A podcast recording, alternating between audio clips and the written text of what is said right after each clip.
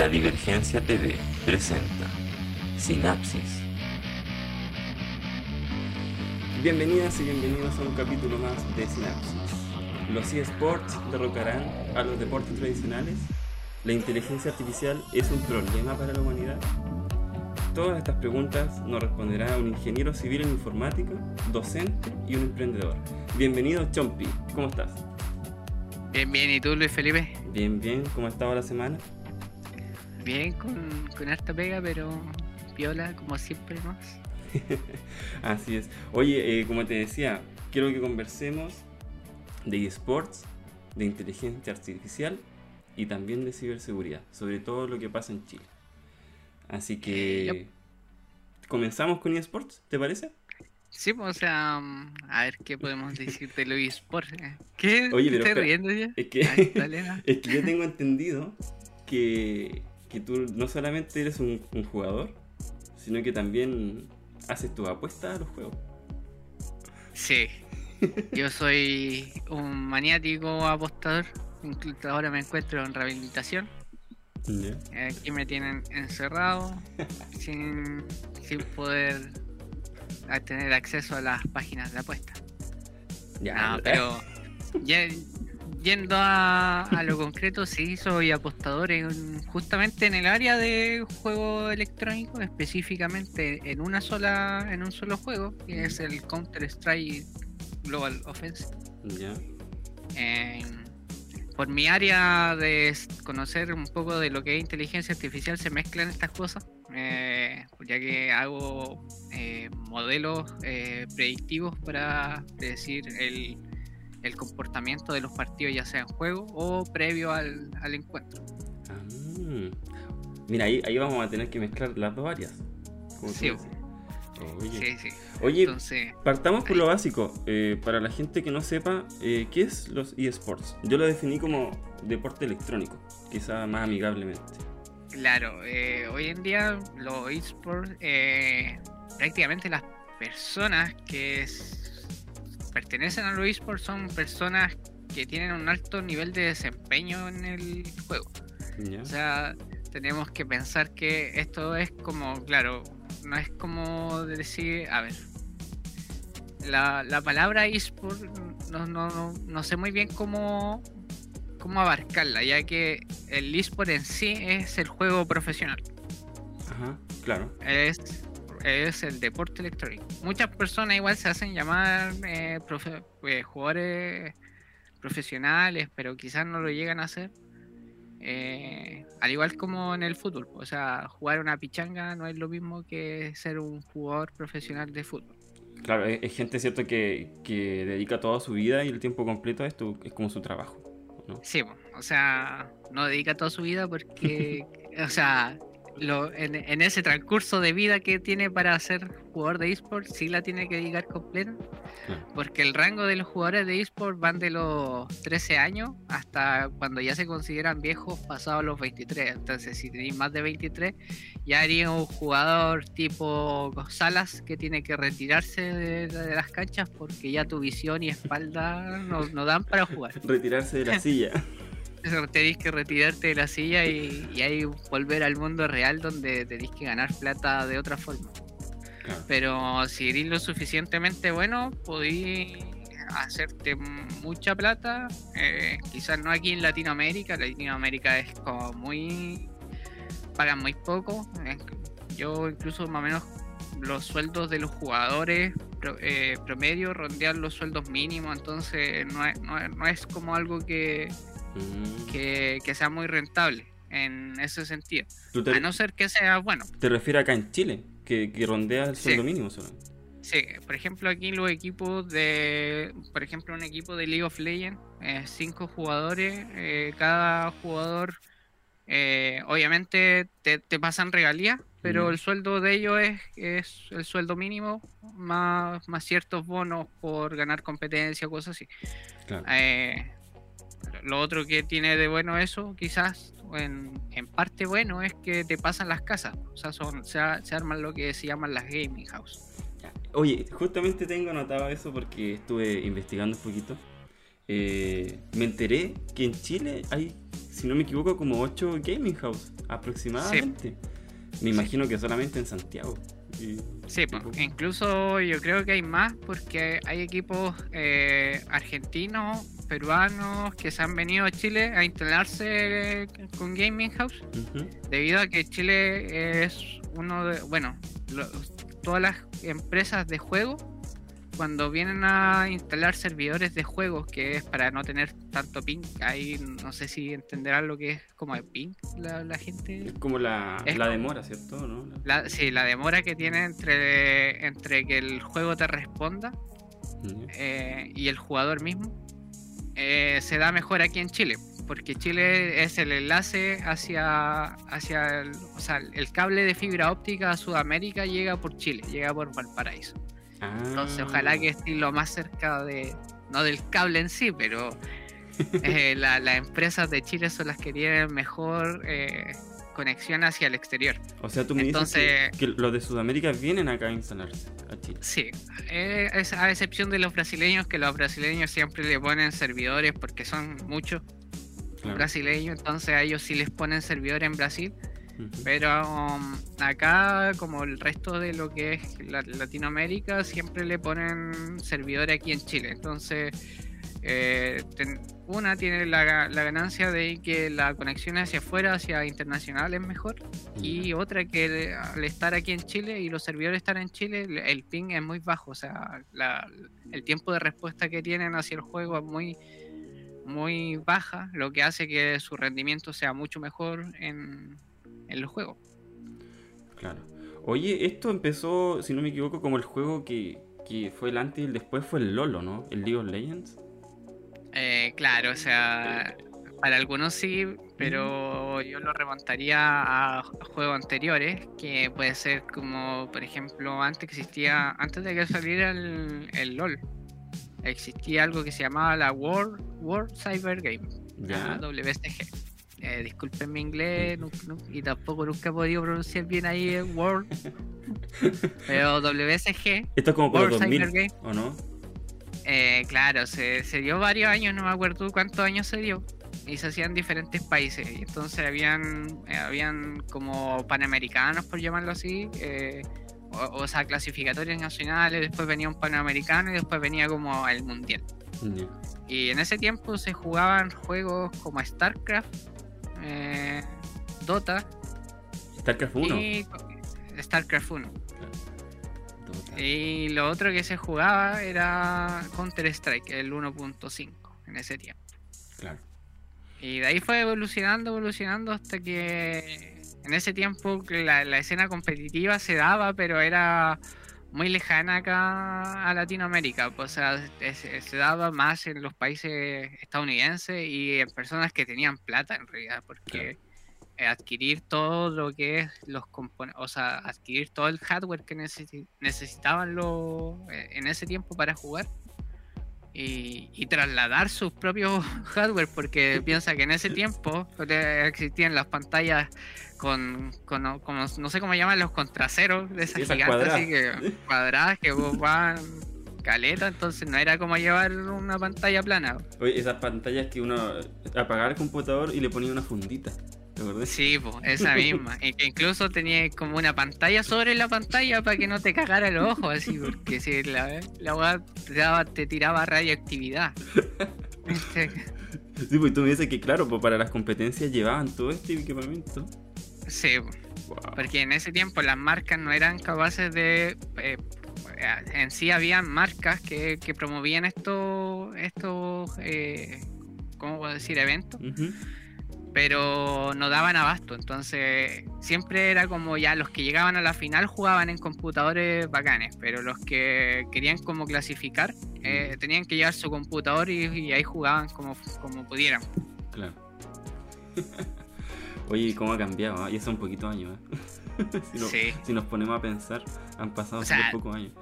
Igual en 20 años, eh, yo, yo creo que, o sea, los eSports yo creo que llevan más de 20 años, no, no podría decir una fecha como cuando partió. Pero sí fue. en real, yo creo que. Sí, en el 2000, yo creo que tiene que haber partido todo esto. Ujú. Oye, a mí me llama la atención que creo, no sé si estoy equivocado, que bueno, el, el tema de los shooters siempre mueve harto competencia. Eh, y, y también está el tema de, to- de estos juegos como el LOL, que no, no sabría cómo definirlos, como giro, giro algo, ¿no? No sé. Ya, no, no, yo tampoco me conozco mucho la definición del LOL, porque eh, casi siempre, si queréis la busco, voy a buscar qué es el LOL primero. Ah, Sí, es como un giro que, no, que va, va adquiriendo sus habilidades. No, no, no, no sé, no sé muy bien en qué categoría entra. Pero lo que te iba a preguntar es que mí el, el juego que siempre me llama la atención y que yo sé que está muy activo en eSport, eh, los juegos de fútbol, el FIFA por ejemplo. Sí, Eh, pero... ay, no, no, dale nomás. No, eso no me llama la atención porque siento que la gran mayoría, si no me equivoco, son como juegos de disparo, de, de equipo. Pero está el tema Sí. FIFA entrando fuerte, no sé de hace cuántos años, pero por lo menos en las noticias que yo he escuchado en Chile, generalmente aparece FIFA. Y de hecho ya los equipos de fútbol de verdad se están asociando con su con, con los Sí. juegos, ¿no? Eh, sí, po, o sea, lo que es FIFA, puedo decir que Chile tiene el mejor jugador de FIFA. Bueno, tuvo, lo tuvo por varios años. Oli, Oli McLean parece que se llamaba. Y él fue el primer jugador que contrató un equipo deportivo realmente, pues lo contrató la Católica. Ya. Y él empezó a jugar para la Católica. Y el equipo de la Católica se- en, en eSports se llama Cruzados. ah, ya. Oye, y solo el FIFA, ¿cierto? El PES ese ya murió, ¿no? O sea, no, hay gente igual que juega PES, ahí hay como una rivalidad y existen campeonatos para los dos, por si Ah, acaso, pero no, el FIFA es el que mueve más plata eh, en esto. O sea, el PES igual tiene sus torneos y, y todo, pero eh, es como la rivalidad que existe entre dos juegos similares que el Dota 2, no sé Mm. si lo... y el LOL. Son dos juegos que mueven igual gran cantidad de dinero, pero hay gente que cree que el LOL es más importante que el Dota. ¿Y qué opinas tú? Eh, el Dota mueve mucha más plata que, que el, que el LOL. En cuanto a premios, en cuanto a premios, en cuanto a lo que es como ganancia para la empresa, el LOL mueve mucha más plata que el Dota. Mira, yo pensé que el LOL era como lo máximo en todo, pero... Eh, no, no, los premios del Dota siempre han sido grandes. Por ejemplo, estamos hablando de que el año pasado el premio parece, no, no estoy seguro, pero el premio del Dota siempre ha sido sobre el millón de dólares. ¿Y eso es para el equipo o por...? Sí, Ah, para el equipo. Oye, y ahí eso igual te iba a preguntar, porque me imagino que, bueno, primero la gente iba a jugar sola, iba a jugar lo del equipo, pero tengo entendido que ahora está el coach, está el psicólogo, sobre todo en estas gaming house, tienen de todo. ¿no? Igual que unos Sí, deportistas. pues, No, incluso kinesiólogos, pues si te rompe la mano, cagaste. Sí. No, Tienes sí, te lo juro, tienen, tienen de todo, tienen, ya, eh, lo- o sea, gran parte del día eh, su trabajo es entrenar y en realidad cuando ya lo ve- ves como un trabajo, quizás la gente, eh, o sea, quizás la gente piensa que es, es bueno estar jugando todo el día así o te entretiene todo el día, pero ya cuando realmente lo tomas como un trabajo, eh, a veces no estáis de humor para jugar todo el día. No, porque co- como toda actividad, imagino que te- cansas, o sea, te fatiga. Sí.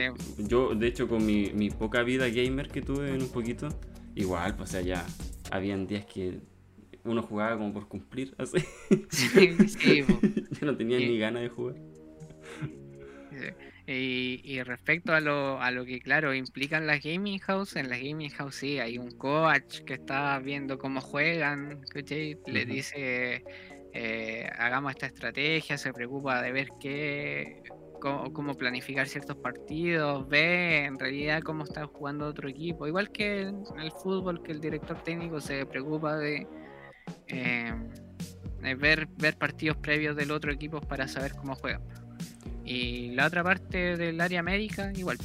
Existe todo un área médica, entre comillas, eh, para, para que no sufran lesiones. Ya, porque aunque más parezca absurdo, en realidad sí puedes sufrir lesiones dedicándote 8 horas al día, mala postura en la silla, etcétera.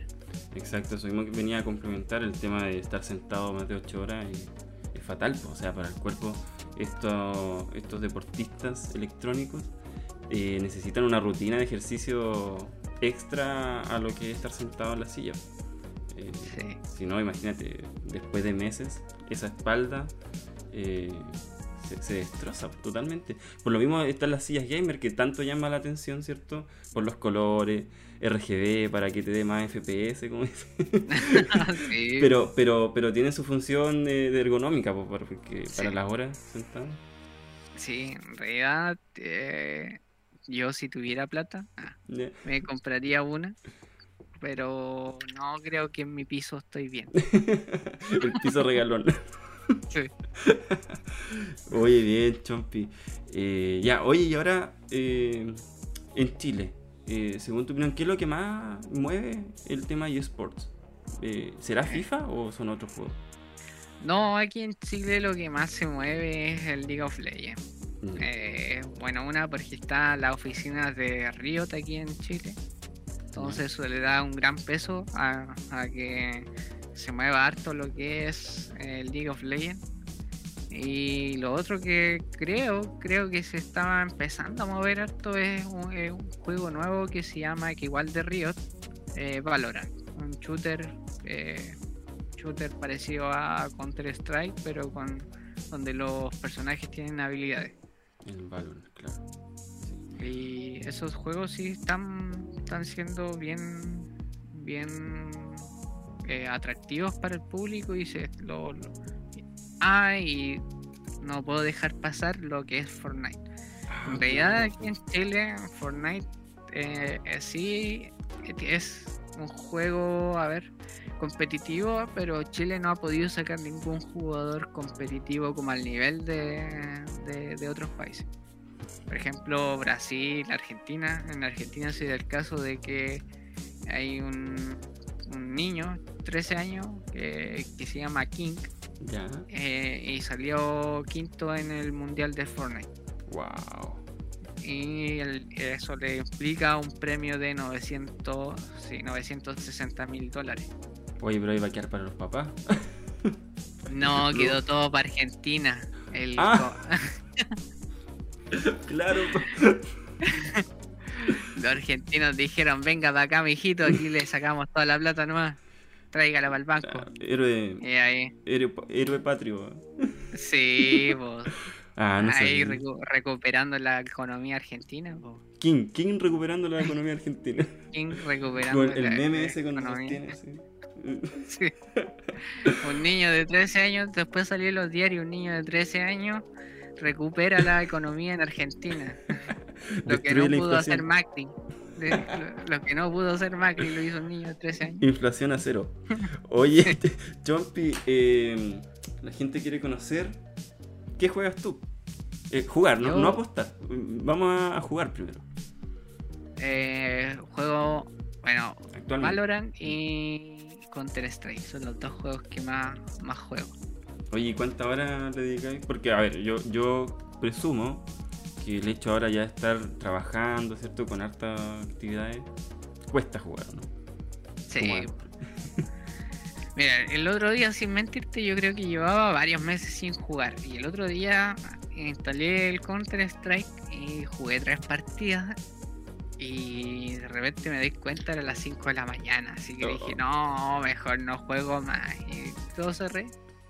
Y claro, pues, no sé, como que se va embalado jugando. Entonces, eh, no, uno pierde la noción del tiempo jugando. Y ese día jugué 5 horas, pues estuve desde las 12 hasta las 5, un poco antes de las 5. Ujú. Y, y- y eso dedicado ahora en este tiempo, pero si tú me decís cuántas horas tengo acumuladas, por ejemplo, en la Steam, En la Steam que, porque la Steam te marca la hora, yo tengo más de 3600 horas, o sea, a ver, Wow. llevémoslo a, a, vida eso, 3600 horas. A ver, un día 24 son 150 días, o sea que he pasado más de medio, casi medio año sentado jugando. Claro. Un medio año de mi vida me lo he pasado jugando. Wow. El- el- ahí el, eso, los dos juegos los abres por Steam o no? No, En Steam solo se contabiliza lo que fue jugar Counter Strike, el 1.5, 1.6 y el Counter Strike, el Global Offensive.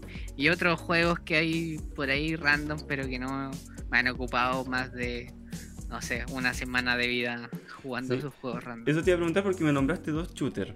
¿Y alguna vez en tu vida exploraste otro tipo de, de juego? Sí. no?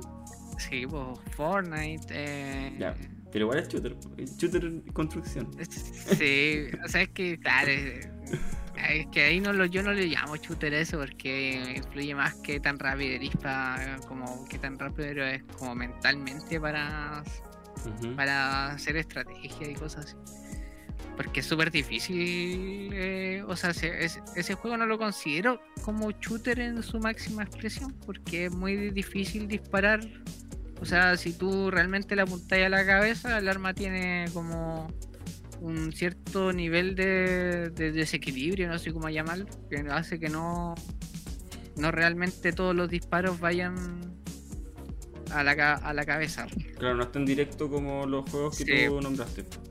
Sí, pues entonces quizás ese juego es como un poco más de estrategia. y Yo en, ese, en esos juegos soy malo, eso, me considero malo. Yo me considero bueno en el counter. Eso te iba a preguntar, No, ¿cómo no, te va en, lo- en los juegos que juegas? Sí, pues en el counter no me considero así gran cosa, pero sí siempre estoy como en los niveles más arriba del counter. Ah, mira. Eh, en Valorant igual. eh, no me considero así bueno, bueno, todo, pero sé jugar todos esos juegos como cuando son shooters, eh, como definidos shooters realmente. Pero Fortnite era pésimo, era pésimo así. Me alegraba cuando mataba a uno, entonces. y, y LOL, LOL yo creo que fue la mayor frustración que sufrí porque yo quería ser jugador profesional de LOL. O sea, cuando salí del, del, del liceo, dije, ya, weón, me voy a dedicar a, a ser jugador profesional de esta wea.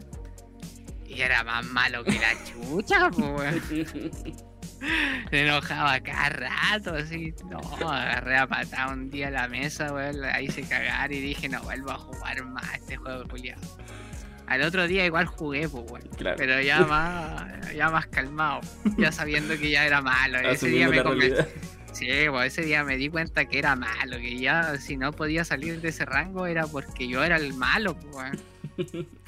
Oye, yo a mí, en lo personal, el LOL nunca me llamó la atención. No. Y, la vez que lo jugué, igual, pues malísimo. Terrible. Oye, te iba a preguntar, ¿juegos de Blizzard nunca? Porque Blizzard es como una comunidad Sí. aislada dentro de los juegos. po. Sí. Eh, Así lo veo yo, por lo menos, y tiene sus propias. Las Blizzard, eh, la- ¿cómo se llama? Eh, Son, lo- son los más friki. Ah, ¿Cierto? Hasta lo, se hacen los- los, los cosplay, son súper fanáticos. ¿Nunca Sí. participaste de esa comunidad? Eh, sí, no me acuerdo cómo se llama el juego de cartas. pues, El Hearthstone. Hearthstone. En ese estuve metido harto tiempo igual, pero lo jugaba del iPad y, y ahí es más relajante jugar un juego de cartas. Sí. Era re malo porque no sabía hacer estrategia, igual jugaba así como, ah, ya tengo, tengo para poner un mono de 5 y llego lo pongo nomás. Entonces, no, no jugaba como estratégicamente, nunca tampoco me, me, me, me instruí en el juego de leer cómo, cómo realmente se jugaba, sino que lo ya- llegué a abrir y me puse a jugar, ¿no? Así, ya, ya, sabía que había que atacar, defenderse, curar a, lo- a las cartas y listo, esa era mi estrategia. Pero ya de ahí a entender cómo armar un mazo y cosas así, ¿no? Yo te cuento, yo estuve bien pegadito Ah. con el Hearthstone. po. Digo, de hecho, este año como que he dejado de jugar. Eh, Era de los que compraba y cosas... al comienzo, al comienzo sí Ah, compré algunas cosas, después ya era rentable solamente jugar. Eh, no, igual eh, fue un vicio. Y- igual yo le di harto a Overwatch, obviamente muy malo en Overwatch. No- lo- los shooters nunca fueron lo mío, pero lo pasaba bien. Con el grupito de amigos, pero después el, gru- el grupito de amigos empie- empieza a crecer, pues empieza a trabajar, que el hijo, que no sé qué, y ahí ya se empieza a desaparecer. No sé si eso te pasó con algunos amigos. Sí, pues, o sea, eh, ahora no, es que ahora ni jugamos, ni nos hablamos. Entonces, Ahí está el, el grupo de Discord muerto. ¿eh? Sí, tenemos, tenemos un grupo culiado por Instagram nomás, pero ahí nos se mandamos unos memes así y ahí sabemos que estaba activo todavía, pero no, ni no hablamos ya. Ya, Eso no quiere decir que la amistad haya desaparecido por si acaso, porque Claro. Oye, ¿y qué te pareció el, el, el momento o la moda Among Us? puta, estuvo buena. Sí. Fue bueno, weón. Sí, Fue fue, bueno, como. Fue que yo creo que el juego llegó justo en el tiempo indicado de pandemia, Claro. donde había que eh, juntarse con más personas. Quizás fue una buena forma de, de pasar el rato en pandemia. Y, pero en ese sentido, ¿no? De, de que el juego era bueno, era más mala la wea. de- a mí me mataban cuando yo de repente ni sabía que me mataba, pasaba un hueón lagueado y mataba a todos, pues, weón. Sí. Me da risa porque era, era demasiada la diferencia los que sabían los mapas con los que estaban recién empezando. No, no se Sí. enteraban de nada, po. no cachaban nada. Sí. Y los otros felices.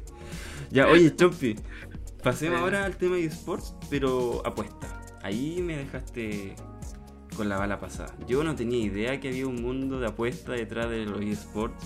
Yo pensé que se juntaban a, a jugar nomás, eh, No. competencia, pero no me enteraba del tema de las apuestas. Instrúyeme No. en eso. Ahí sí que no conozco nada. O sea, bueno, yo creo que todos conocen la, la apuesta, así que eh, existen casos de apuesta donde en realidad están todos los deportes y, y cualquier cosa prácticamente que, que haya por apostarle. Sí. Eh, así que partiendo por eso, es como que hay un universo muy grande en el cual apostar. eh, no solamente en los esports, eh, en muchas otras cosas más.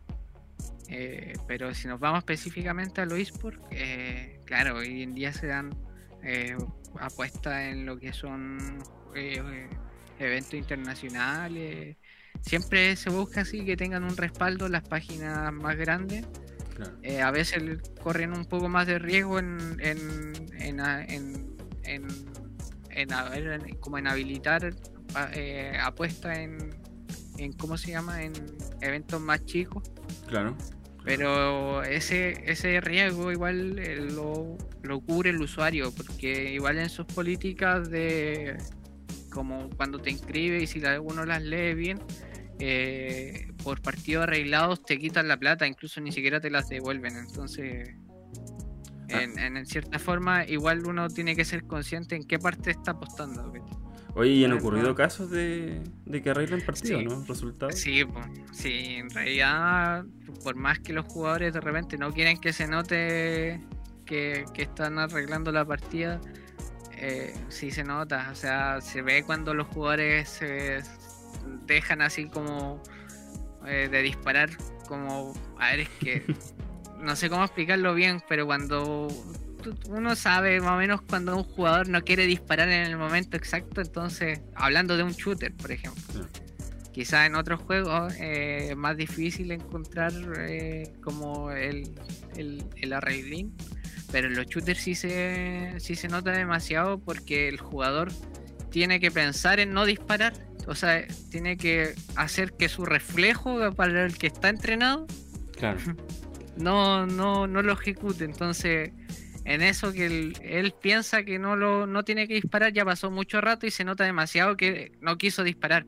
Claro, ya el proceso de, de Sí. pensar eso ya eh, son milisegundos. entonces en los, en los shooters se nota demasiado cuando los partidos están arreglados. Y, y siempre que pasa eso, las apuestas se cierran de inmediato y, y una se penaliza al la, o sea, la empresa, no la, la, la casa de apuestas, la empresa del juego penaliza a los, a los jugadores. Claro. Ya sea con baneos eh, eh, temporales, pero estos baneos duran, no sé, 2 a, a 5 años, como que no podéis volver a meterte a ningún juego de la compañía, hasta baneos permaban, ¿cachai? Que son baneos para siempre, que no podéis volver a jugar ningún juego de esa compañía. Oye, Felipe, ¿tú en qué juego apuestas? ¿Y ¿Apuestas Eh, en cosas chilenas también o generalmente internacional? Eh, generalmente internacionales porque es donde hay más estadística pa- para sacar. En- aquí en Chile como que no sé, no puedo apostarle a los equipos chilenos porque no tengo mucha estadística de ellos. Pero sí a los equipos eh, eh, de afuera. Y, y pucha, hay, hay, hay muchas fórmulas para apostar. Tengo varias cosas que hay medio secreto ese mundo. Ya. Pero Los truquitos. Sí, sí, en realidad son, son como fórmulas matemáticas. Es que no sé si llamarlo como fórmula, en realidad tenéis que establecer como puntos de equilibrio entre si es conveniente apostar, por más que la... Pre... Mira, a ver, por ejemplo, no sé, hay una predicción, supongamos que una predicción a mí me sale de 80%, Ya. pero están pagando 1.1. Eh, entonces, Lo que es poco. tienes que... Me... ¿o no? Sí, pues Ya. 1.1 es que si tú apuestas 1000, Ya vas a ganar 100 pesos. Claro. Entonces tú tenés que decir, vale la pena arriesgar los 1000 pesos para ganar 100 por Claro. en un 80%. Entonces ahí tenéis que sacar esa prueba, esa, eso, calcularlo. O Claro. sea, Si un índice, a un mí- índice de, de, riesgo, de, de riesgo, ¿o no? sí, pues tenéis que tener tu índice de riesgo, porque por más que sea 80%, eh, 80%, o sea que de... a ver, ya se me fueron las matemáticas. No, de, pero- de 5, de 5 vaya a ganar 4. Entonces, si tú, si ponte que en las 5 apostaste a 1,1, eh, eso quiere decir que ganaste 400 pesos, pero perdiste 1000. O sea, te- perdiste en realidad, o sea, perdiste 600 pesos. Claro. Claro. Oye, Entonces, y, en ese caso hay que sacar bien los cálculos. ¿y cómo te ha ido a ti con las ganancias? Oh, Toca es que ahí es sensible. complicado, sí, es complicado, porque sabéis que meterse a las páginas de apuesta es, es un. Es un eh, es un horror, weón. Es un horror. Tenéis que estar, entrar mentalizado a no gastar la plata. Claro. Así como el Pero muy mentalizado, muy mentalizado así saber que ojalá que la plata no sea tuya. weón. Primero que ojalá que la plata no sea tuya. ¿Cómo es eso? Para que, para que la, para que te duela el triple perder esa cagada de plata, weón. Ah, claro. Porque, porque si la plata es tuya, tú decís, ah, ya se apostemos 10 lucas y las perdí. Y después decís, oh, conche tu madre, perdí 10 lucas. Ya, pero la- las puedo recuperar ahora. Si 10 lucas más, y ahí las recupero y dejo de jugar y las perdí.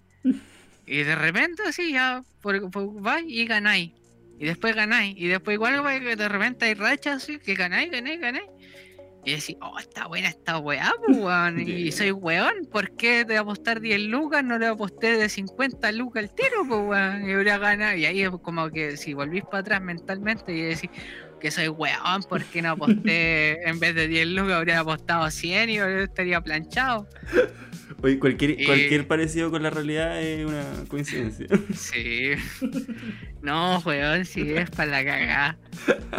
Te puedo decir que, weón, en una ronda, en una ronda, perdimos 600 lucas con un amigo. wow, qué dolor. Part- partimos, weón, partimos con 100 lucas. Y yo le iba diciendo al culiado, ya, apuéstale a este equipo, apuéstale a este equipo. Y ya íbamos todos bien, ¿cachai? Pero de repente esas páginas, ¿cachai? Es tanto el- la publicidad que te meten, así como métete al casino tanto, métete Claro. aquí en vivo, la wea.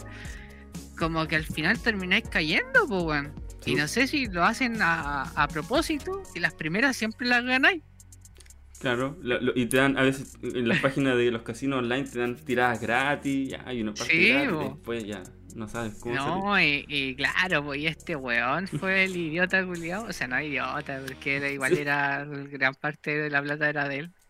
eh, que dijo, ya, pues weón, apostemos, y en una apuesta de así como de loco, de, porque iba ganando varias veces, y de loco así puso 600 lucas en una sola mano, weón. Y en un blackjack, weón, en un blackjack.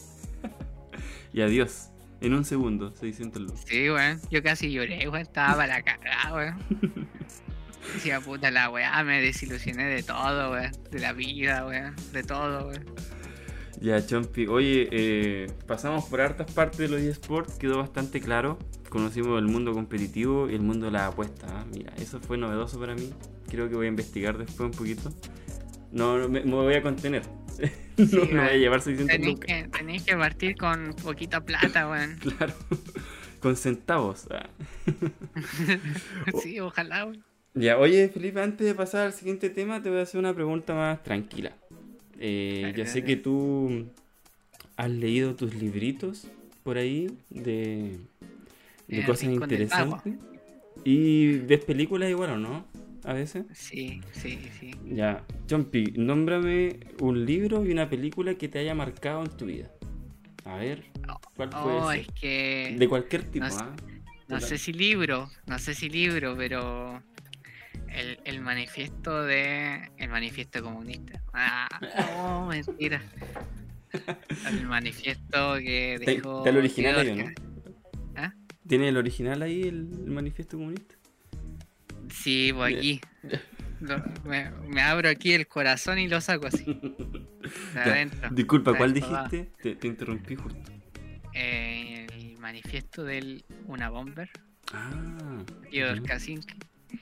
Es muy bueno. En realidad fue un libro que, o sea, no, no- es que no lo llamo libro porque es un manifiesto, pues, entonces, pero es, es lo que más me ha marcado. Y, eh, me marcó lo que él dice, pero no, no, a ver, cómo, no sé cómo explicarlo bien. Pero, pero ¿de, qué, Eh, ¿de qué trata? Eh, un, un poquito de contexto para, para el que no haya escuchado ese libro. ver, el, el manifiesto de Theodor Kaczynski, Ka- Kaczynski es trata de cómo está, cómo, cómo se va. Primero lo pongo en contexto de cuándo lo escribió él, en 1900, eh, no puedo decir la fecha bien, pero 90 y algo, 1990 y algo, antes del 2000. Entonces él em- eh, ese manifiesto se llama La sociedad industrial y su futuro. Y empieza y lo que trata él en ese manifiesto es prácticamente cómo estamos viviendo nosotros hoy en día que vamos a pasar a una generación muy muy a ver cómo, cómo llamarlo muy muy cristal Ya, que hoy en día en realidad es- no, no se les puede decir así porque lo ofende demasiado claro. Eh, otra se va a dar una sobre revolución tecnológica que, que en sí está malo porque eso nos va a atrapar y en realidad ya nos tiene atrapados si es que vamos al otro tema de IA después. Y él plantea que va, va a haber una sobrepoblación y, lo, y que prácticamente lo único que tenemos que hacer es ir a vivirnos al campo y vivir como, como podamos, pero tratar de autoabastecernos Claro. ser más eh, independiente, no depender tanto de, de cosas materiales y, y irse a vivir, ojalá lo más alejado de lo que es la industrialización. Y, y eso prácticamente, o sea, Lo interesante es lo adelantado a la época, porque si tú dices Sí, lo- bo. en los 90, eh, está tocando temas que ahora están como en la, en la palestra. sí, o sea, es- eh, eso, eso fue lo que me llamó la atención de, de esa persona. Y aparte de que era un terrorista culiado, Un pequeño detalle. un pequeño detalle que era un terrorista. Pero. Eh, puta, es el libro que más me ha marcado. Quizás igual me vuelva terrorista en un tiempo más. Así como un dejar- inspirador. sí, voy a dejar un manifiesto, eh, pero no sabría qué escribir en él. Diría, chúpenlo. Pico para el que Quiero lee, así. Que- Quiero que me publiquen esto, así llamaría a todos los diarios. eh, quiero que me publiquen esto para dejar de poner bombas. Oye, Ah. eh, eh, es posible, ¿eh? Es posible. Oye, ¿y una película que te haya marcado? Eh, no sé. Está más complicado. Eh, sí, es complicado, weón. Sabéis que creo que una película. O sea, es que, a ver, científicamente me gustan todas esas películas como Interestelar. eh, Todo eh, por ese lado. Sí, pero si, mm, pero si me voy como a mi niñez, creo que la película que más me marcó fue Spirit, Ah, el corcel indomable, weón. claro, claro. Esta weá muy buena, weón. La fui a ver al cine, weón. Todavía me acuerdo, weón. Lloraba con esa película, pues, weón. Pobre caballo, tirando el tren, weón. Todavía me acuerdo de la canción más encima, weón. ¿Por qué? O esa, no, esa weá es de, de mi Dios, pues, weón. Uy, Sí, es que Eh, canta. sí, la, la Spirit eh, a muchos les gusta. A muchos les marcó. Y. Oye, ¿te gustan los caballos, no? Sí, o, o pues, solo la película. Sí, pues. me gustan los caballos. ¿Sabes montar caballo, no? Sí, Ah, te- tenía caballo. Ah. Vengo de una familia guasa, entonces, Ya. guasos, guasos de. Guasos corraleros. Por ahí puede estar igual Spirit, po, ¿por qué tanto? Sí. Muy bien. Ya, Chompi, nos vamos a- al tema que a mí más interés de verdad me causa desde hace unos años atrás, desde que empecé a investigar un poquito, lo poco y nada desde YouTube, que es la famosa inteligencia artificial. Te cuento, mi cercanía con la inteligencia artificial es un poco el canal de .csv, que imagino que seguidor. Muy bueno, muy bueno. Eh, pero igual, yo de, de pasada nomás, pues, así como entiendo la mitad de los, de los videos, con suerte. Y después no se me queda mucho. Entonces, primero, eh, ¿qué es esto de la inteligencia artificial? Y, y vamos a derribar, yo creo, varios mitos acá. Porque hay como... Sí, sí, o sea, primero partiendo de que la inteligencia artificial se viene dando desde hace mucho tiempo atrás, antes de los 2000, existen sistemas inteligentes. En realidad se puede definir como inteligencia artificial a cualquier cosa que realice un trabajo inteligente. O sea, eh, un teclado podría considerarse inteligencia artificial. Desde, el, Ok. desde el concepto, ¿cierto? Sí. O sea, eh, entonces, eh, hoy en día, si bien escuchamos más la palabra inteligencia artificial es porque se profundizó más en, en otras cosas que son algoritmos de inteligencia artificial. Entonces, la, la inteligencia artificial es cualquier sistema inteligente, ya sea tu refrigerador, tu tostadora, tu, todo eso es- entra en lo que se podría englobar la inteligencia artificial. Ya. Dentro de la inteligencia artificial, veámoslo como conjunto. Entonces, dentro de la inteligencia artificial hay un, un subconjunto, o sea, un conjunto obvio, un- que es parte de la inteligencia artificial, que se llama Machine Learning, aprendizaje de máquina. Esto aquí es cuando ya es, es como el por qué se le empezó a hacer, a hacer tan relevante la, la palabra inteligencia artificial. Eh, eh, es lo, el antes y el después, ¿no? La- lo que dio el boom de la revolución, prácticamente. Sí, El machine con, lo- learning. con lo, con lo que va- Machine Learning. Entonces, ¿qué es lo que hay dentro del Machine Learning? Tenemos varios algoritmos, algoritmos matemáticos. eh, eh, tenemos, eh, a ver, ¿qué, qué podríamos considerar? Un poco mm, que creo que quizás asemejarlo a gente que se acuerda un poco de matemáticas del liceo ¿Ya? a, a una regresión lineal. No sé si eso será del liceo. No, creo que no, no estoy seguro. ¿Una función? Ya. No sé. Una función, una función. Una función. Ya. Sí, entonces encontrar, eh, a ver, eh, supongamos que, claro, una, una función que tú con- tienes, está dada por, por, no sé, x elevado al cuadrado, y obviamente tú sabes cómo, cómo va a ir evolucionando esa función a medida que va aumentando x. Claro.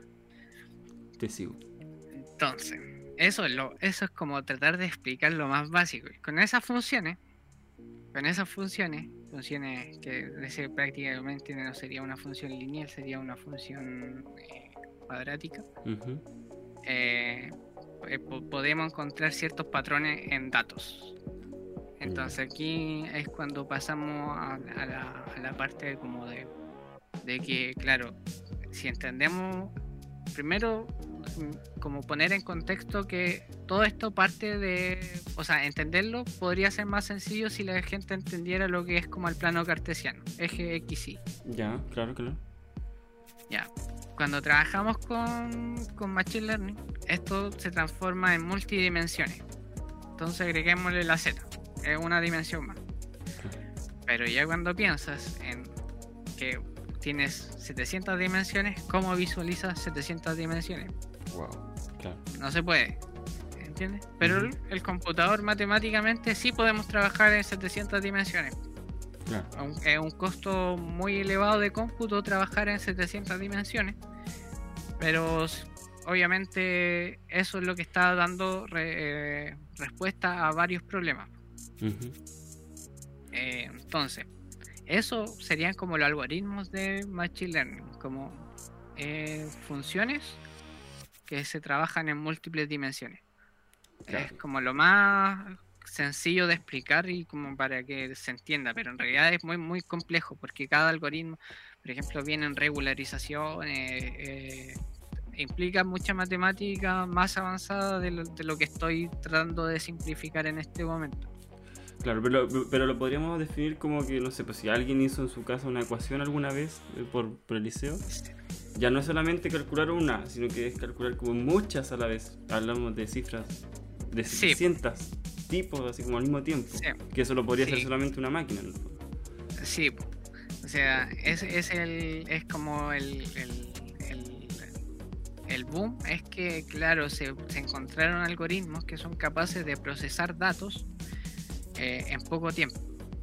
Gracias a eso es que se empezó a hacer conocido lo que es Machine Learning y luego entramos ya a la otra área, que dentro del Machine Learning, que como estábamos en, en este subconjunto del conjunto de, eh, de, de lo que es inteligencia artificial, dentro de Machine Learning tenemos lo que es el Deep Learning.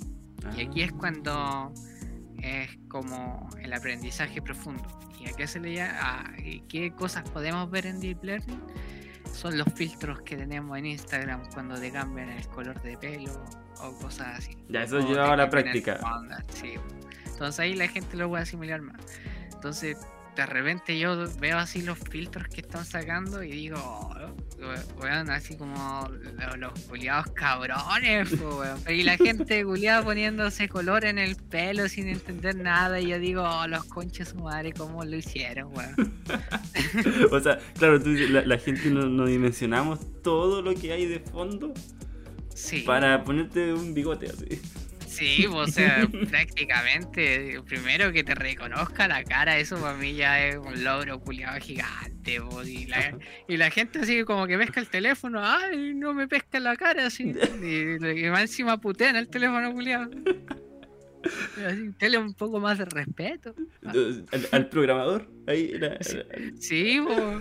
Bueno, se esforzaron más que la chucha para que tomara la cara, weón, y la gente los trata mal.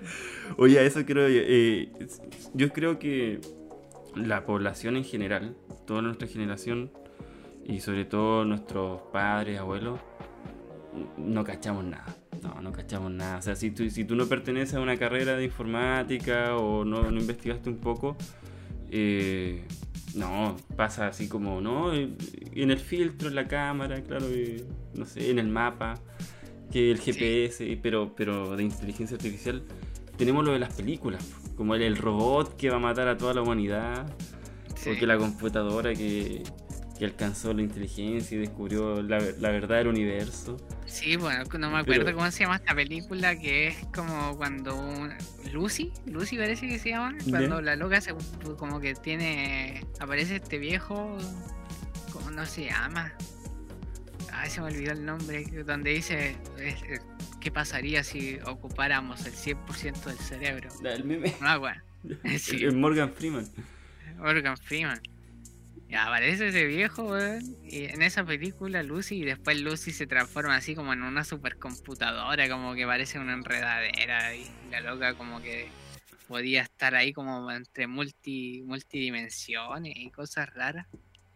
Eh, muy fantástica la película, pero pero sí lleva como a, a- o sea, lleva a la confusión a la gente de que cree que esas cosas son como inteligencia artificial. No, no sé si tú conoces, por ejemplo, al robot Sofía, el Sí. que se habló demasiado de que había un humanoide ya Sí, construido y todo y que hablaba con la gente.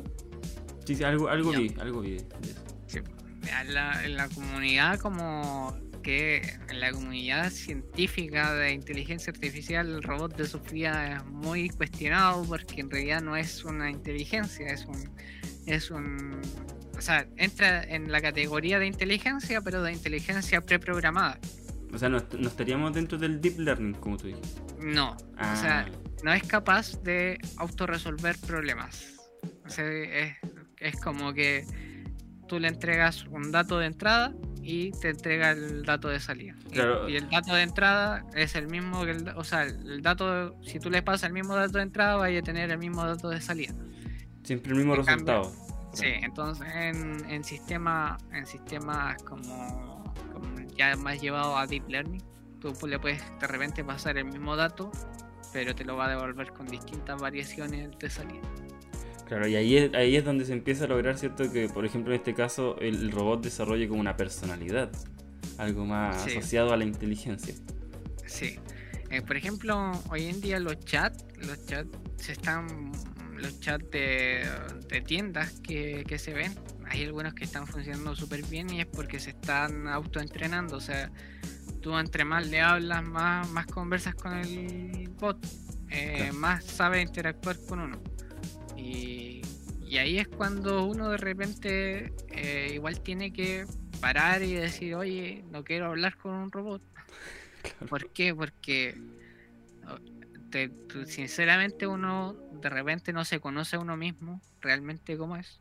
Entonces tus tus huellas digitales las estáis dejando eh, esparcidas por, por, Oh, todo el, por todo el mundo. Entonces eh, después, por, por ejemplo, me voy a los, al caso de que muchos que siempre tuvieron esta idea de que el teléfono lo escuchaba, el teléfono lo escuchaba, oye, weón, Sí. decían, "Eh, weón, estoy hablando de, no sé, de perro y ahora me llegan mensajes de perro. Me pasó. Ya, y- sí, po, weón. Ya, t- esa, eso mismo, ¿cachai? No es que el teléfono te haya escuchado, o sea, es- hay dos planteamientos eh, de, de esa, de, de por qué pasa eso. Ya. Es una, que tú recibiste tanta información previa que te hicieron hablar de perros, a ti. Ah, ¿entendí? Más controlado, Y- entiendo. Sí, po. O sea, piensa, piensa en esto. Cuando tú estáis viendo, cuando tú estáis viendo Instagram, yo creo que no te dais cuenta de toda la o no sé, o Facebook, no sé cuál de las dos tiene más más más como publicidad, pero en realidad de repente tú pasáis publicidad, pasáis, pasáis, pasáis, pasáis y no te estáis dando cuenta en realidad cuánta qué publicidad está pasando.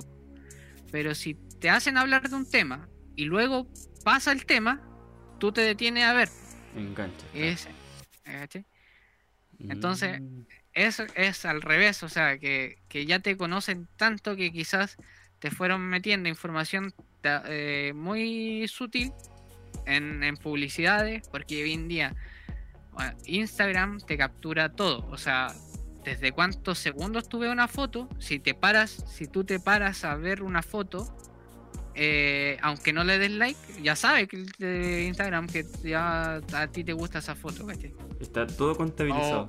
Sí, po. entonces todas esas métricas que están sacando eh, son muy invasivas y la gente no se está dando cuenta de que ocupar esas tecnologías está dando, dando pie a que eh, pase eso, porque que, que la gente no sabe por qué le aparecen cosas tan Claro. tan cercana a ellos, ¿cachai?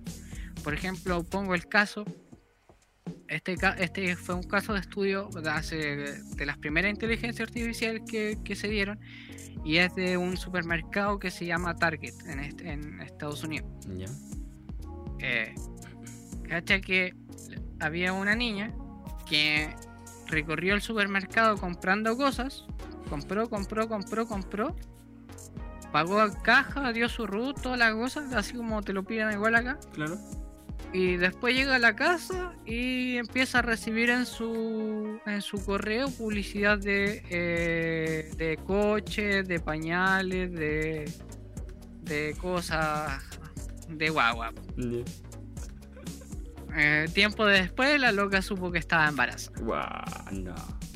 Entonces, ¿qué, cómo, ¿cómo se llegó a eso, cachai? En realidad se, hubo una demanda prácticamente por eso, porque los carros tenían GPS, entonces podían traquear el, eh, a toda la gente cómo se movía por el supermercado y después eh, si tú así, con, así haces con cierto algoritmo, eh, trabaja esos datos, por ejemplo, algoritmos de, de agrupamiento, puedes fácilmente detectar eh, que, no sé, esa persona puede pertenecer a este grupo y sacas características de ese grupo y, obviamente los catalogas como los, no sé, personas embarazadas o personas... Y esa persona cayó en ese grupo sin saber que, previo a que ella supiera que estaba embarazada. Entonces, y eso pasó en el, si no mal recuerdo, 2008, 2011. Entonces, eh, con todo este tiempo que ya llevamos de avance, hoy en día estamos saturados de información eh, de, información que prácticamente no sabemos por qué no está llegando y, en realidad sí tiene un sentido, yo creo, por detrás. Oye, pero me, dejaste loco porque me pusiste como el, problema incluso antes de que surgiera, o sea, ya nos conocen tanto que, saben hasta con lo que vamos a enganchar, nos, predisponen a eso. Claro, o sea, mira, por ejemplo, hoy en día Apple eh, ocupa una técnica muy buena que yo la encuentro en el mercado, que es ahora decir que te protegen tus datos. Ya.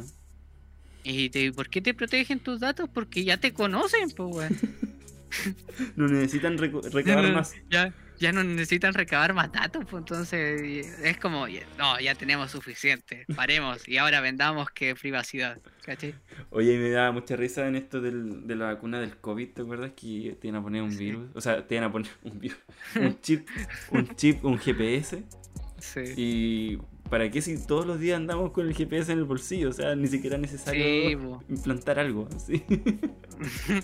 no, sí o sea, yo me voy al, a, lo drástico y digo, estamos todos controlados. O sea, el que se quiera salir así, el que el más autosistema que, quiera hacer, o sea, por más que uno, ciertas personas se consideren como, eh, no sé, como fuera, no sé cómo englobarlo, pero antisistema eh, y quieren estar fuera no pueden, porque por más que esa persona, incluso que esa persona no ocupe su teléfono, pero está rodeada de personas que sí son eh, familiares de, o sea, se familiarizan mucho con la tecnología, está jodido igual, ¿cachai? Porque eh, si tú quieres como limpiar tu, tu como tu, tu huella informática, tendrías que primero decirle a tu familia que deje de ocupar eh, internet y, tu familia avisarle a, los, a tus parientes cercanos y ahí tú recién saldrías de,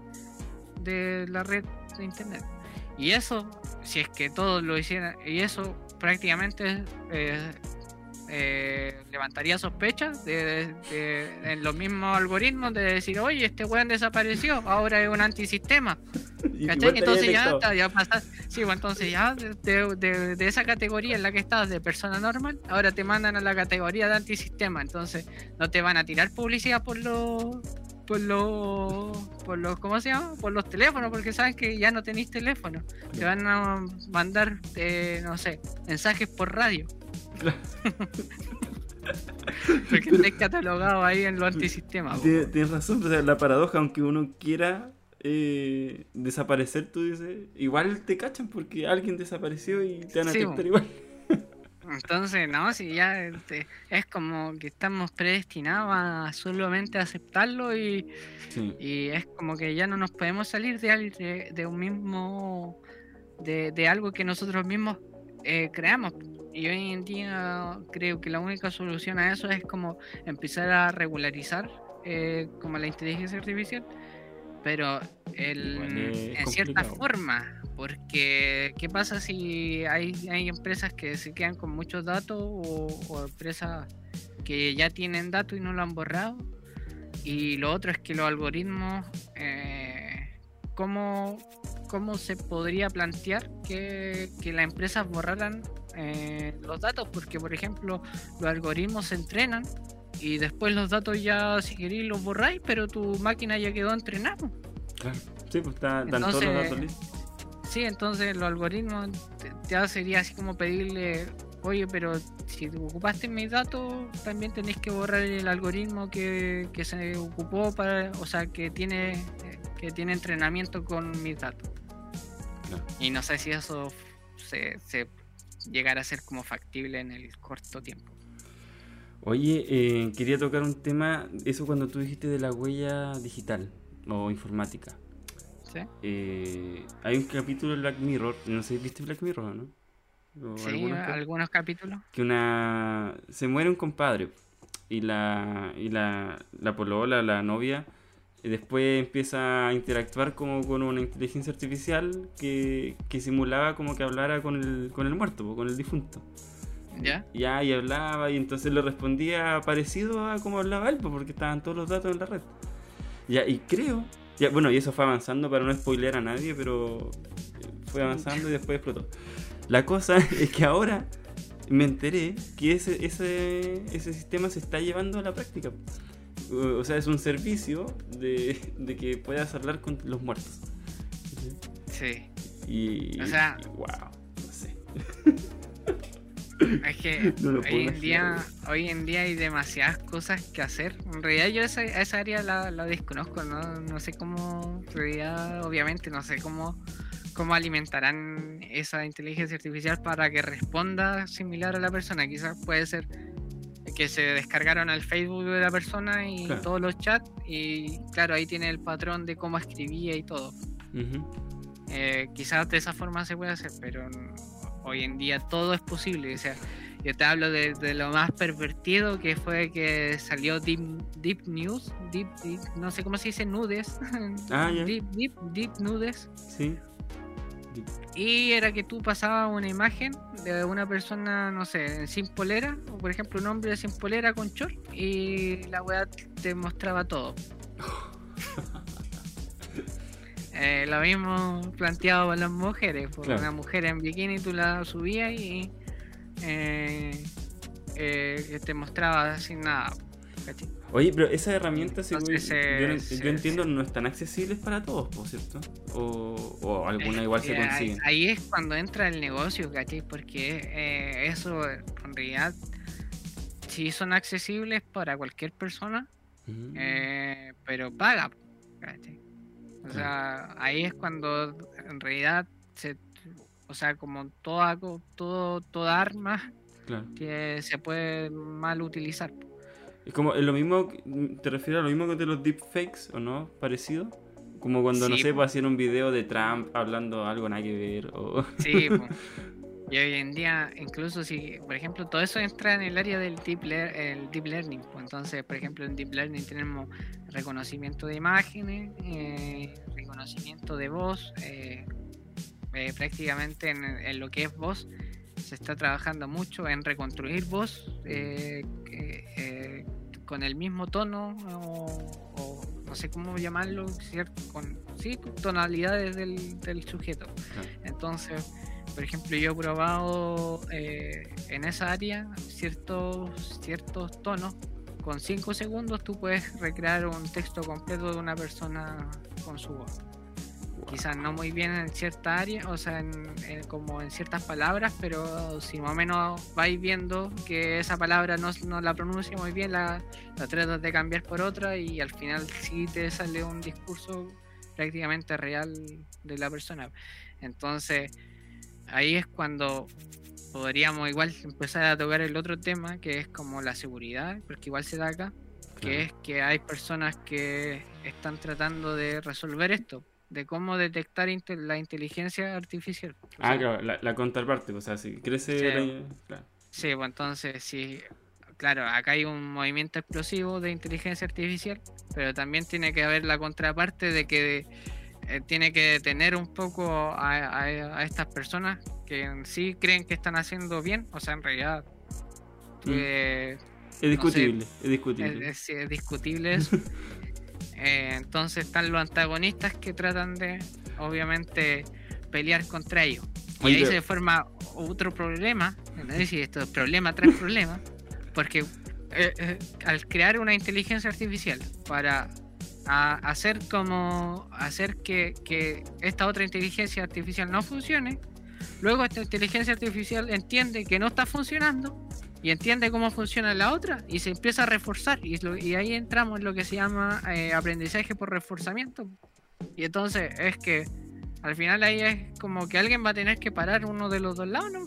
Claro, porque a, a cada rato una va so- sobreponiéndose Sí. a la otra. Sí. Wow. Oye, eh, espérate, yo te quería preguntar, llevándolo como más a lo, a lo cotidiano, eh, el tema de los bancos, por ejemplo, el tema de, de los ataques que han habido como a la Banco Estado la otra vez, ¿igual trabajan con estos sistemas y todo, algoritmos, inteligencia artificial o es otro tipo de cosas? No, ahí ya es un. Es un eh, bueno, ahí entré como más al proceso delincuencial directamente. más. Eh, del, no sé si delincuencial existe. Pero entran a, a- a realmente ser de, delincuente informático. Claro. Entonces, eh, que siempre los ataques a los bancos eh, no son directamente al banco como tal, o, sino que los bancos, todos los bancos eh, tienen leyes y seguridades muy, muy fuertes contra, contra ataques, pero siempre se olvidan del eslabón más débil, que es el empleado Mm, por más que tú refuerces los sistemas informáticos, tú tienes el eslabón de que eh, tiene a una persona que es un ejecutivo en venta, claro. que no necesariamente tienen que saber lo que es un, un virus, o no tiene por qué saber que, que no sé, eh, tenga cuidado al abrir una imagen, o tenga cuidado al abrir eh, cierto archivo claro. quizás se lo dicen, pero entre Pero puede fallar. una y otra puede fallar. Y con que se infecte un computador ya y después es propagación hasta que se, se- la- los mismos, o sea, la misma, el mismo virus detecta que ya se ha propagado tantas veces que es momento de, de- de bloquear. Y ahí es cuando se producen estos bloqueos de, de ransomware.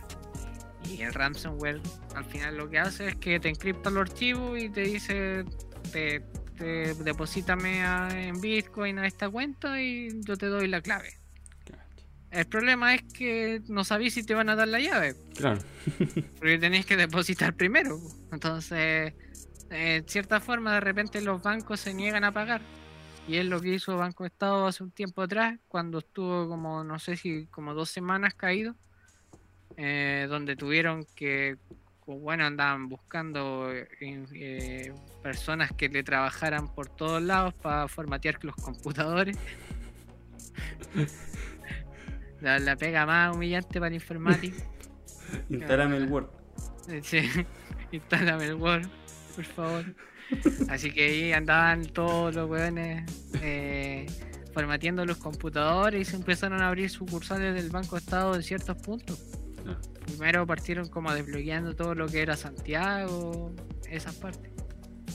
Y en ese caso, en ese, en esa área, por ejemplo, en Estados Unidos se, se dio un caso igual de que hubo un ransomware que afectaba a lo que es eh, una smart house, ¿cachai?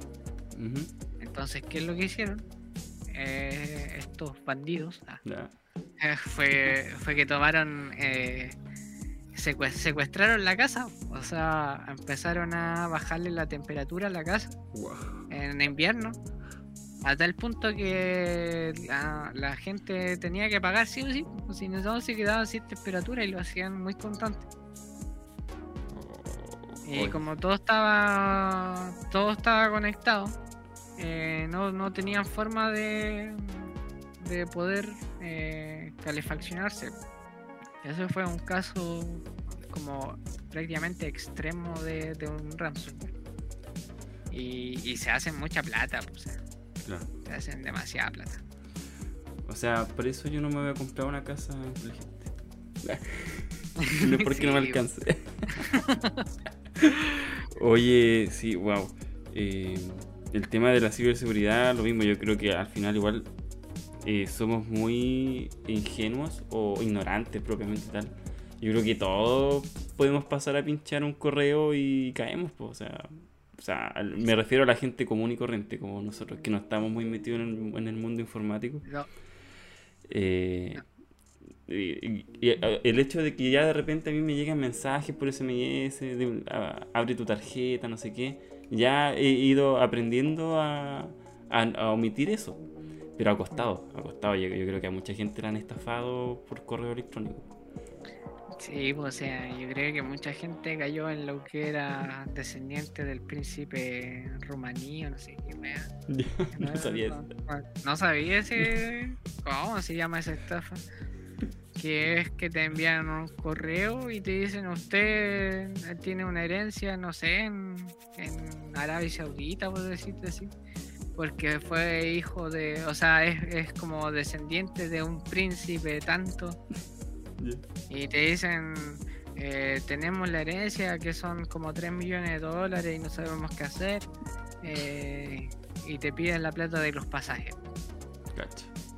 Entonces la gente así dice, ay, weón, tengo una herencia y a la chucha, weón, vamos a buscar la plata, voy a depositar los 100 dólares que me están pidiendo para ir.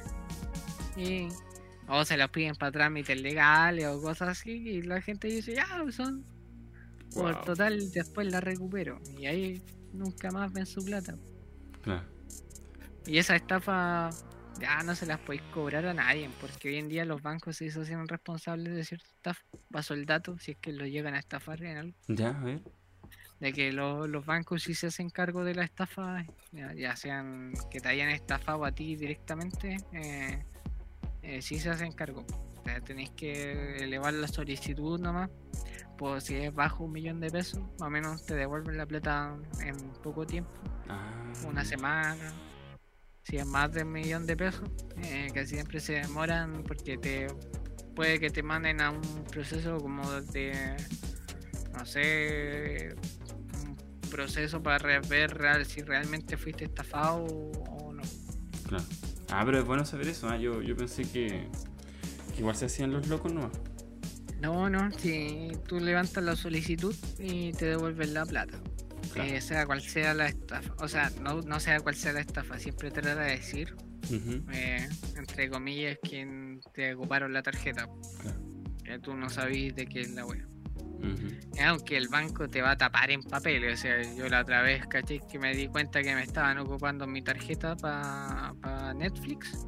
Y llevaba como siete meses de un Netflix que yo no, o sea, yo no ocupaba y decía, qué weá, un, un día me dio por revisar la cartola y aparecía Netflix, pues weón. Y dije, ya, eh, en ese tiempo Netflix valía como 3.500, ¿cachai? Ya. Y, y dije, ya, voy a pedir el reclamo, voy a, voy a pedir el reembolso de esta plata porque no, no, es- no es mío. Ujú. Llamé al banco y el banco va y me dice, ya, no hay problema, deme el número de orden de compra de todas las compras que se han hecho con la tarjeta. Al primera wea que paja, pues. Sí. Buscar todas, en todas las weas la, la orden que el número culiado de transacción que es más largo que la chucha. Sí. Se la ponen Ya, difícil. Sí, po. Ya se lo envié.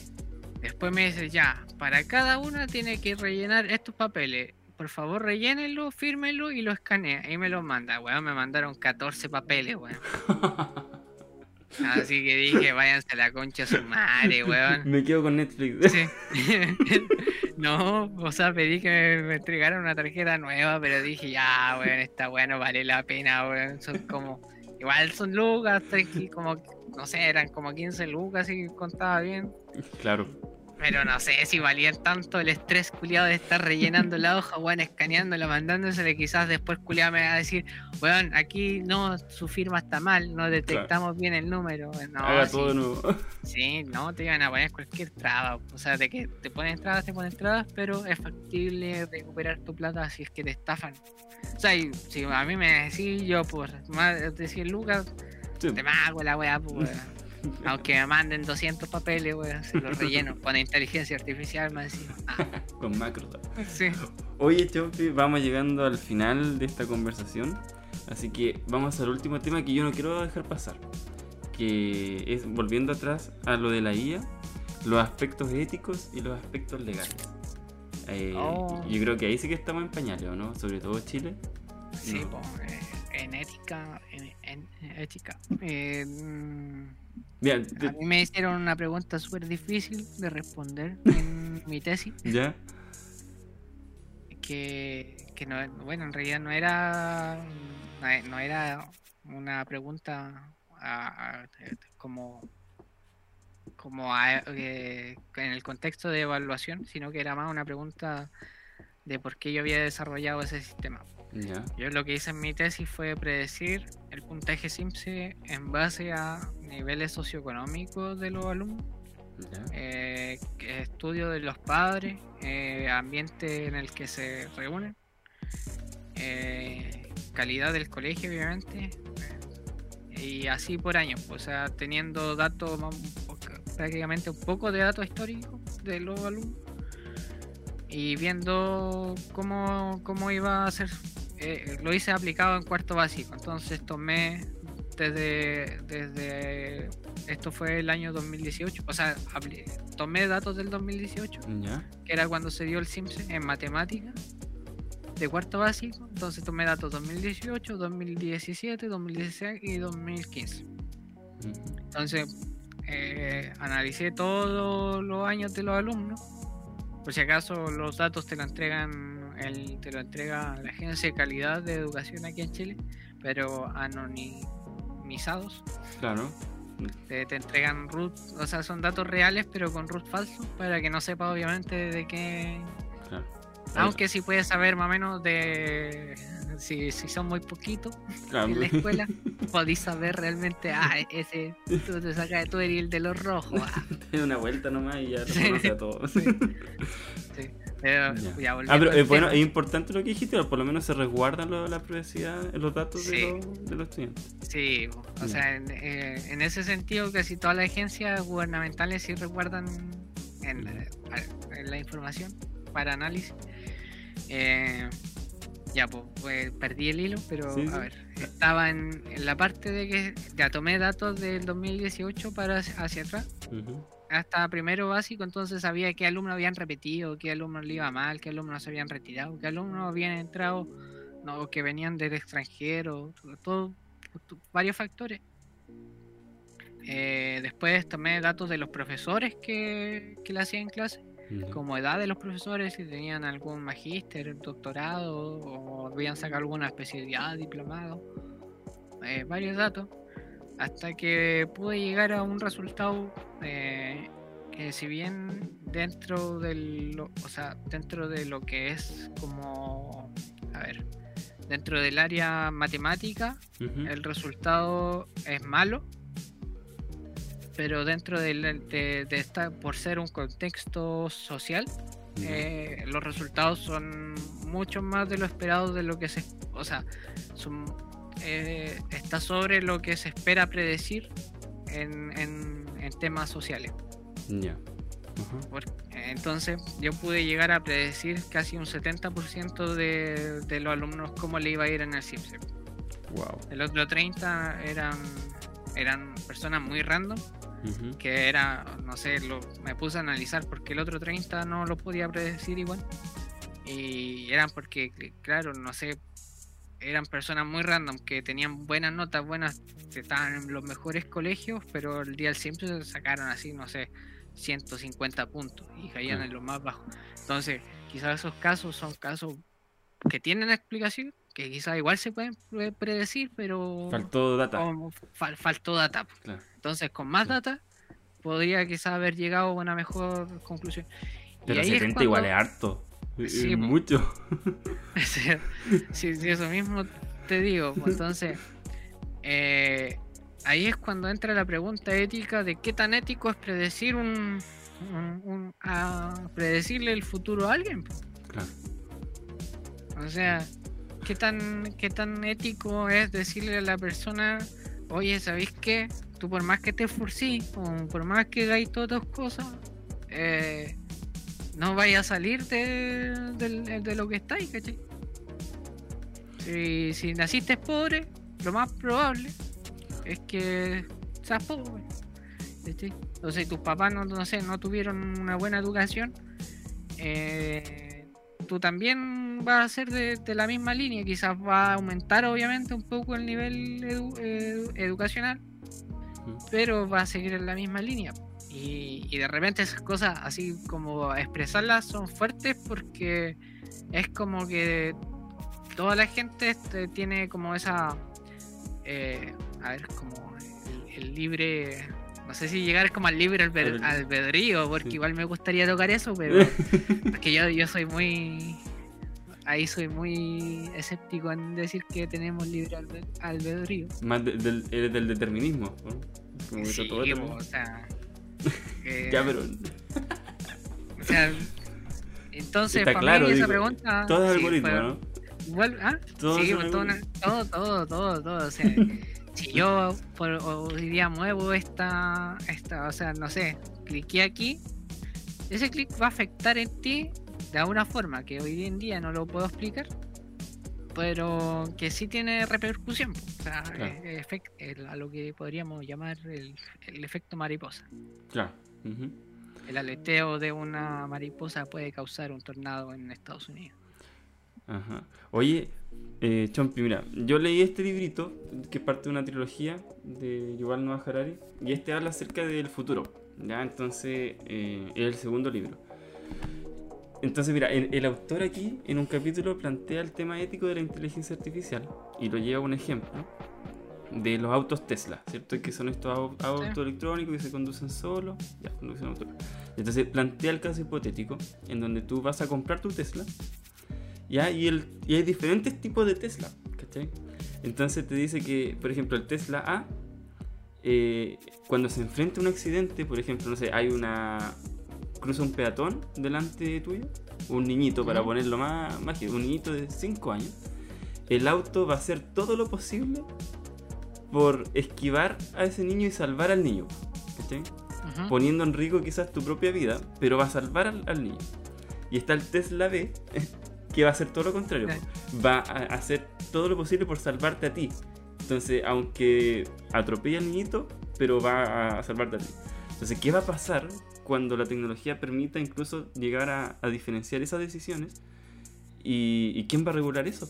Y la pregunta es, ¿cuál Tesla comprarías tú? Primero que todo, no me compraría un Tesla.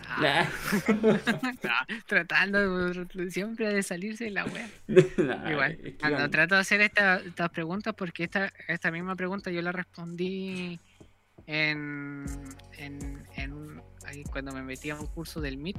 Eh, entonces, eh, por si dato extra, el, el, el MIT tiene una educación eh, online que imparte cursos en mitx.org, parece que se llama. Ah.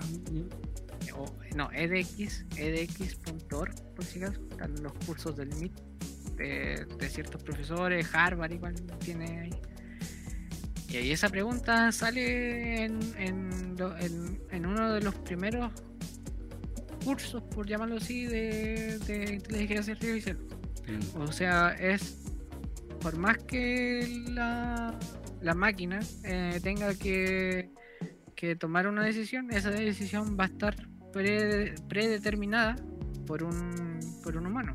Claro. Entonces, ¿qué es lo que hacemos? Eh, en esa encuesta se levantó uh, lo, lo mismo, no, no- no puedo recordar si tú me preguntaste si era matar a un, a un bebé o a un anciano, o te salvaba a ti mismo. Ah, no, te No. salvaba a ti mismo. Sí, era salvarte a ti mismo o atropellar al peatón. Ya, Ah, ya, acá, acá era diferente. Ya. Era que tenía dos opciones.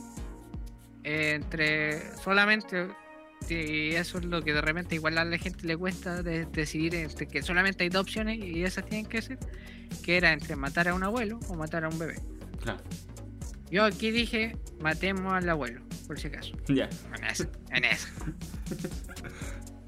para que se sepa. Eh, sí, para que se sepa, ya, ya vivió, ya, ya vivió. Malo, malo bien, vivió. Claro. Ah, pero si tú me decís eh, entre matar al, al peatón y salvarme yo, me salvo yo, pues, weón, de raja. Compraste el Tesla B. Sí, pues, weón. O sea, ¿qué me interesa el otro culiado? ¿Qué, por qué, ¿Para qué va cruzando la calle primero y viene un auto? weón? Ah, Me lo va a rayar. sí.